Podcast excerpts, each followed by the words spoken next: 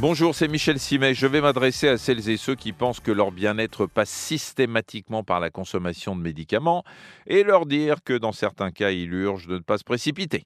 Oui, souvent à la première alerte, hein, le réflexe est de consulter dans l'espoir que votre médecin traitant vous fournira la pilule miracle qui réglera votre problème. Et ce réflexe non seulement contribue à creuser un peu plus le sempiternel trou de la sécu, mais en plus s'expose parfois à des effets secondaires alors que la solution consiste tout bêtement en un ajustement des habitudes de vie. Alors attention, hein, je ne suis pas en train de vous dire qu'il ne faut pas consulter ou ne jamais prendre de médicaments, je dis simplement que dans certains cas, il y a mieux à faire, en tout cas dans un premier temps.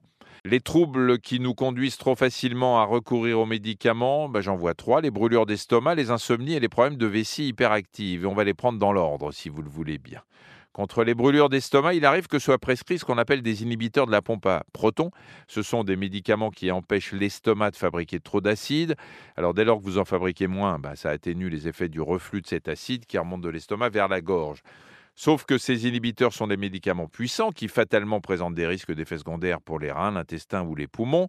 Voilà pourquoi avant d'y avoir recours, vous pouvez faire l'économie d'une ordonnance et agir sur vous-même. Que faire dans le cas de brûlure à l'estomac? Eh bien, tout simplement, changer vos habitudes alimentaires. Il est possible que vos repas soient trop copieux, trop arrosés, arrosés d'alcool, hein, vous m'avez compris, ou que vous ayez tendance à manger trop rapidement. En agissant sur ces paramètres, vous constaterez sans doute une diminution du problème.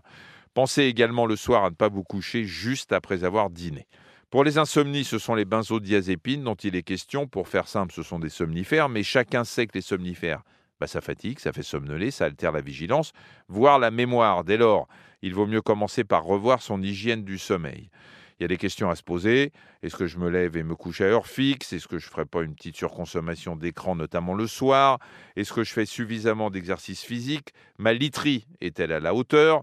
La température de ma chambre n'est-elle pas trop élevée? Mes dîners sont-ils trop copieux? Là encore, on dispose de leviers qu'il suffit parfois d'actionner pour éviter la prise de médicaments. Et c'est la même démarche qui doit nous animer en cas de vessie hyperactive.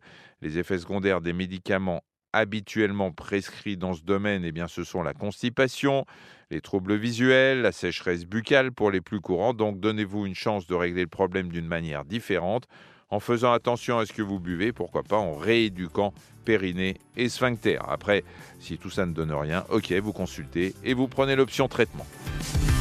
Merci d'avoir écouté cet épisode de Ça va beaucoup mieux. Si vous avez aimé, n'hésitez pas à en parler autour de vous et à nous mettre des étoiles. Retrouvez tous les épisodes sur l'application RTL, rtl.fr et sur toutes les plateformes partenaires. À très vite.